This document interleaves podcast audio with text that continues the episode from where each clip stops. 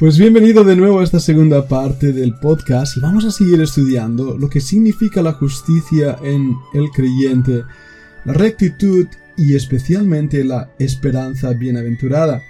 Pero antes de seguir adelante, me gustaría animarte a que escucharas los tres podcasts que la doctora Cami Tomasini subió ayer a nuestra aula de estudio. Tremenda enseñanza, vital para entender lo que significa la vida en Cristo.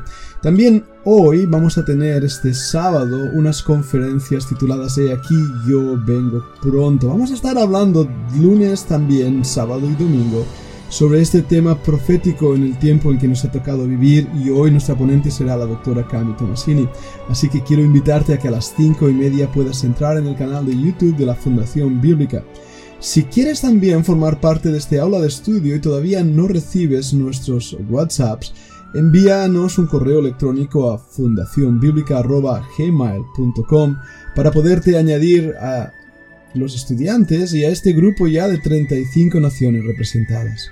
Pero bien, sigamos estudiando. Vamos a entender ahora algo que es de suma importancia.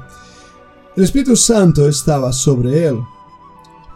En el Antiguo Testamento el Espíritu Santo está presente, tiene un efecto de creación desde el inicio ya cuando el Espíritu de Dios se movía sobre las aguas y también de preparación para los siervos como aquellos que servían en el templo y construyeron muchos de los materiales y muebles del templo.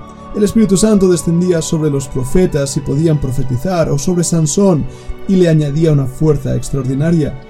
Así que es innegable o incuestionable la realidad que el Espíritu de Dios está presente en el Antiguo Testamento, obrando, operando en el creyente.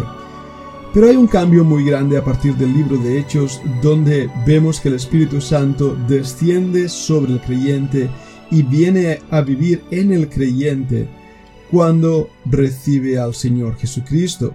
No después, sino en el momento en que alguien es salvo por la gracia de Dios y nace de nuevo, es engendrado por el Espíritu. El Espíritu se convierte en las arras de nuestra herencia, en el sello de que somos realmente hijos de Dios y por lo tanto llega a decir las escrituras que si alguno no tiene el Espíritu de Dios, el tal no es de él. El Espíritu es lo que nos da vida. Por eso, la enseñanza tan preciosa que ayer veíamos cómo podíamos clamar a Dios llamándole Padre, Abba, esa palabra aramea que los bebés utilizan o que los niños utilizan para referirse a su papá. Es algo muy tierno, ¿verdad que sí? Ahora bien, no quiero extenderme en el tema del espíritu en esta ocasión, hablaremos más de ello en próximas ocasiones, pero lo que sí quiero enfatizar en esta segunda parte son esas palabras. Él esperaba. Esperaba la consolación de Israel. Correcto. ¿Cuántos años había estado esperando? Muchos. Sin embargo, Dios escuchó su oración y le había revelado por el Espíritu Santo que aún no vería la muerte antes que viese justo lo que estaba esperando, al ungido del Señor. Así que vemos que su esperanza no cayó en desesperanza, porque lo más difícil en este mundo muchas veces es esperar, esperar, esperar, y muchas veces ese esperar se convierte en desespero. ¿Quién de nosotros no ha esperado un regalo una ocasión de comprar algo o adquirir una posesión? ¿Quién no ha esperado casarse con su ser amado?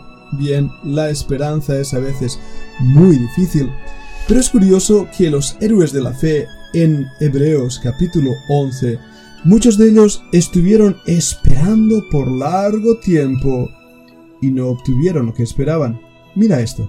Hebreos capítulo 11 versículo 13 dice conforme a la fe, murieran todos estos sin haber recibido lo prometido sino mirándolo de lejos y creyéndolo, y saludándolo y confesando que eran extranjeros y peregrinos sobre la tierra. Y mira ahora el versículo 39. Y todos estos, aunque alcanzaron buen testimonio mediante la fe, no recibieron lo prometido.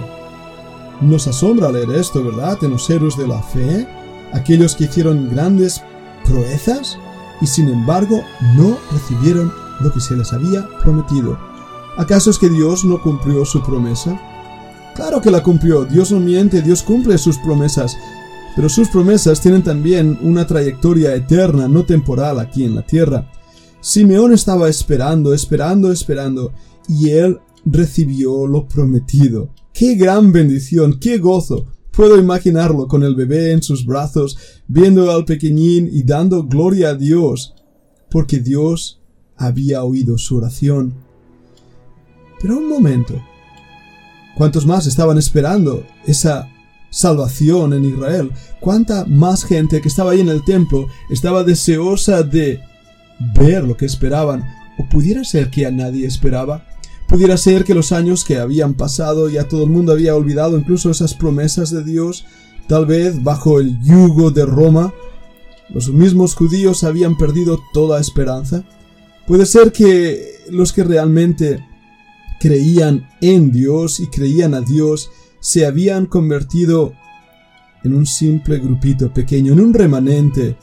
Sí, muy pequeño, una manada muy pequeña, mientras que el resto del mundo religioso seguía su propia justicia y autojustificación, pero habían perdido lo más importante, la esperanza bienaventurada de la redención, lo cual me lleva también a un punto importante para nosotros, y es que nosotros también estamos esperando.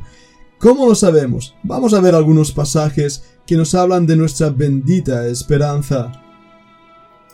En Romanos 8:23 nos habla como la misma creación está gimiendo, esperando, esperando, esperando la liberación. Mira el versículo 22, porque sabemos que toda la creación gime a una y a una está con dolores de parto hasta ahora, y no solo ella, sino que también nosotros mismos, que tenemos las primicias del Espíritu, igual que Simeón, el Espíritu está en nosotros nosotros también gemimos dentro de nosotros mismos, esperando la adopción, la redención de nuestro cuerpo. Y fíjate ahí la palabra redención porque quiere también significar el rescate, el rescate de nuestro cuerpo. Versículo 24, porque en esperanza fuimos salvos, pero la esperanza que se ve no es esperanza, por lo que alguno ve a qué esperarlo, pero si esperamos lo que no vemos, con paciencia lo aguardamos. Entonces, ¿a qué esperanza se refiere? ¿Qué estamos esperando? Lucas capítulo 21, el mismo Señor Jesucristo nos habló de este día donde nuestra redención se estaba acercando, nuestro rescate. Y así de esta manera podemos ver cómo Cristo ha prometido venir a buscar a su iglesia. Y esa es nuestra bendita esperanza. Esta es el consuelo que Dios nos da. ¿Por qué?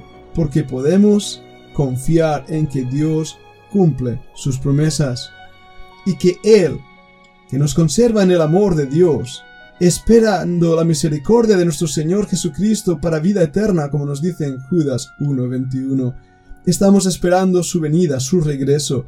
Y mira lo que nos dice de esta esperanza las Escrituras. En Gálatas 5:5 nos habla Pablo de nosotros por el Espíritu. Aguardamos por fe la esperanza de la justicia, igual que Simeón, la justicia que nos ha sido dada por Jesucristo. Entonces ahora tenemos esperanza en cuanto a nuestra salvación, a nuestra vida eterna. Pero no termina eso. ¿Por qué? Porque nuestra esperanza está firme en el amor de Cristo. Por eso 1 Corintios 13:13 13 dice ahora permanecen la fe, la esperanza y el amor. Estos tres, pero el mayor de ellos es el amor, el amor de Cristo que nos ha salvado, el amor inmerecido, el ágape de Dios. Ese amor es lo que nos hace justos. Ahora bien, vayamos un momento a leer como Pablo a Tito le habla de una esperanza extraordinaria, esa esperanza viva, nos dice Tito 2.13, aguardando la esperanza bienaventurada y la manifestación gloriosa de nuestro gran Dios y Salvador, Jesucristo. ¿A qué esperanza se refiere? Sino a la venida de nuestro Señor y nuestro recogimiento a Él. Por eso debemos mantener firme sin fluctuar la profesión de nuestra esperanza. Porque fiel es el que prometió. Hebreos 10.23. Y también 1 Pedro 1.3 Bendito el Dios y Padre de nuestro Señor Jesucristo, que según su grande misericordia nos hizo renacer para una esperanza viva por la resurrección de Jesucristo de los muertos. Y mira también el 1.21, y mediante el cual creéis en Dios, quien le resucitó de los muertos y le ha dado gloria para que vuestra fe y esperanza sean en Dios. Y por último, 1 de Juan 3.3, donde nos dice, y todo aquel que tiene esta esperanza en Él se purifica a sí mismo, así como Él es puro.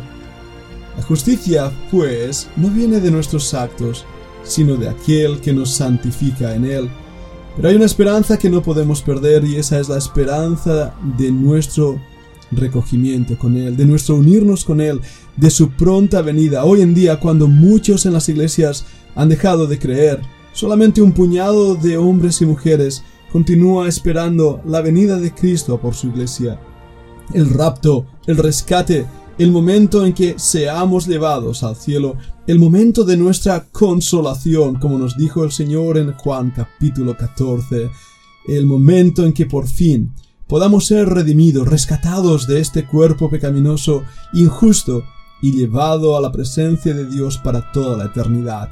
Esa es nuestra esperanza. Simeón no murió sin haberla visto. Tuvo en sus brazos al Redentor del mundo. Puede ser que nosotros, nuestra generación, por fin disfrutemos de la gran bendición de ser llevados al cielo en las nubes para estar así siempre con el Señor. ¿Le esperas? ¿Estás ansioso por su venida? ¿Estás orando? Así sea. Ven, Señor Jesús. Esta es nuestra esperanza gloriosa, el retorno de nuestro Rey.